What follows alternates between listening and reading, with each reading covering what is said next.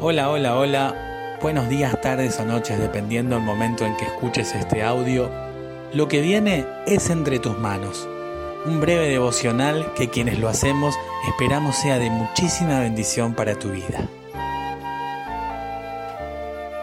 Mi nombre es Silvia Chávez y te invito a unirte conmigo en la siguiente oración.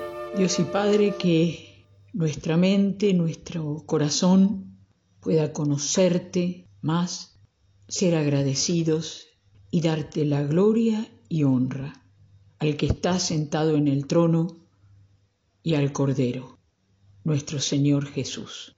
En su nombre oramos. Amén. Que podamos alabarte con nuestras voces y con nuestras vidas, dando gloria y honra al único que lo merece.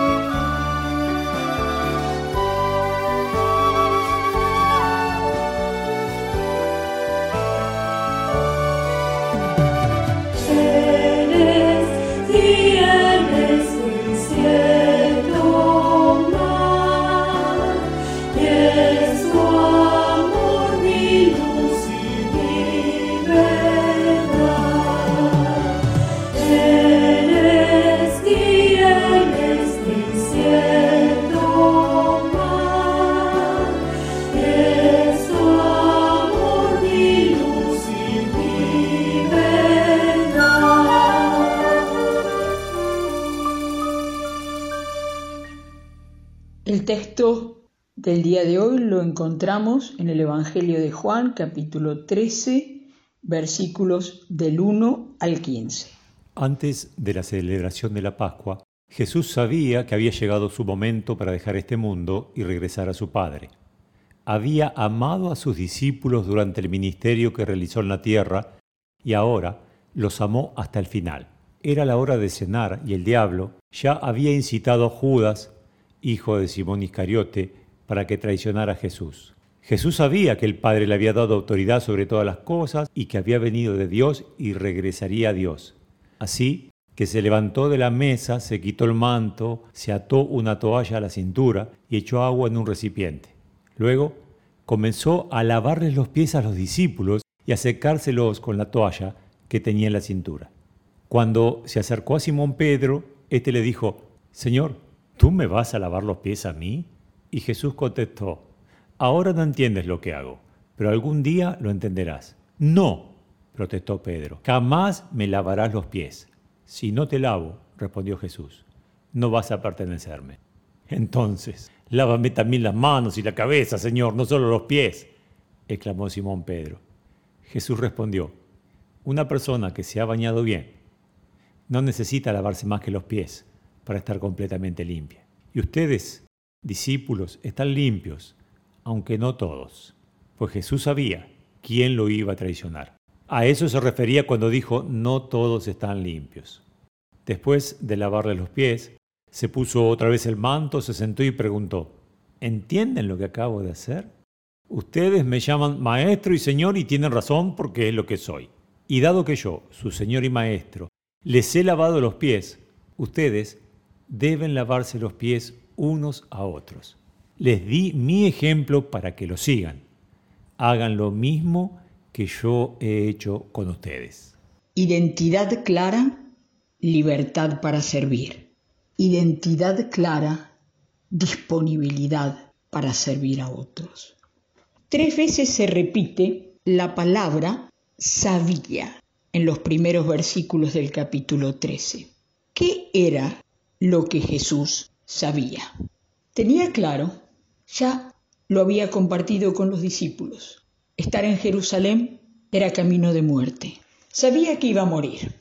Como vos y yo, que en algún momento vamos a morir. Él tenía claro que iba a morir y que volvía a un Dios que él llamaba Padre, del cual sabía él había salido y al cual regresaba. No era un Dios impersonal, no era una fuerza cósmica de donde él había venido, era un Dios que él reconocía como Padre. Y este Padre, él sabía que le había dado la autoridad sobre todas las cosas, que era un hijo amado, muy amado. Y estas cosas que él sabía, dice el texto, lo llevó hasta amar de una manera ejemplar, aún para Pedro escandalosa a sus discípulos en tiempo de Pascua, en el momento de la cena. Así que una vez que el texto nos dice lo que Jesús de Nazaret sabía de él mismo, uno piensa, o yo pienso, esperaría que lo consuelen, que lo adoren, que lo reconozcan, él había venido del Dios altísimo, el Dios de Israel, el Dios creador. Este Dios que él reconoce como Padre, él sabía que lo había hecho Señor, le había dado autoridad. Uno espera que haya reconocimiento, pero no. El versículo 4 dice, Así que, por lo tanto, sabiendo todo esto, se levantó y se puso a lavar los pies de sus discípulos. Hermanas, hermanos, esta era una tarea de esclavos y tal vez sea una obviedad, pero recordemos que la Palestina de aquel tiempo no había zapatos y las carreteras eran de tierra, se usaban sandalias y muchos descalzos. Así que cuando alguien llegaba a la cena, seguramente bañado y dispuesto a compartir lo que se tenía preparado, había un esclavo encargado de lavar los pies al invitado que había venido caminando en calzadas de tierra y con los pies sucios. Identidad clara, como hijo, como hija de Dios, da libertad para bendecir, para servir a otras personas, aún en la tarea que hacen aquellos que están privados de la libertad en aquel tiempo llamado esclavos. Y si vos o yo tenemos pretensiones de a quiénes servir y a quién no, a quién mostrar el amor escandaloso de un Dios dispuesto a lavar los pies sucios de los discípulos. Tal vez, tal vez puede ser que vos y yo no estemos siguiendo el ejemplo del Señor y Maestro, Jesús de Nazaret. Porque había cuestionamiento entre los discípulos. Aún Jesús sabía que uno de los suyos lo iba a entregar. Pedro empezó a hacer planteos que no venían al caso, hasta que entendió, hasta que entendió que él necesitaba el día a día de lavarse los pies. Ejemplo nos ha dejado el Señor y Maestro, a vos y a mí, a su iglesia. Él sabía quién era. Identidad clara, da libertad para servir. En tiempo de la Pascua, en tiempo de tanta necesidad, en tu ciudad, en la mía, en tu iglesia, en la mía, estaremos dispuestas a hacer tareas que nadie quiere hacer. Ejemplo nos ha dado nuestro Señor y Maestro. Que tengamos el coraje, el anhelo de hacerlo nosotros, de hacerlo nosotras.